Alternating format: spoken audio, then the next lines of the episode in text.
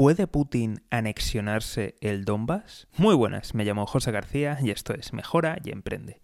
Hoy hablamos de unas noticias inquietantes, sobre todo para Ucrania, y es que veréis, medios rusos están anunciando que Putin está meditando y considerando la posibilidad de no solo de no, no de reconocer a las repúblicas rebeldes, sino de anexionarlas y considerarlas parte de Rusia. ¿Significa esto que una vez anexionadas, cualquier cosa que les pase, pues dará un pretexto para poder invadir todo, todo el país ucraniano? ¿Está buscando la provocación del ejército ucraniano o simplemente es una medida de, negociación más. Veremos qué es lo que pasa en las próximas horas y en los próximos días.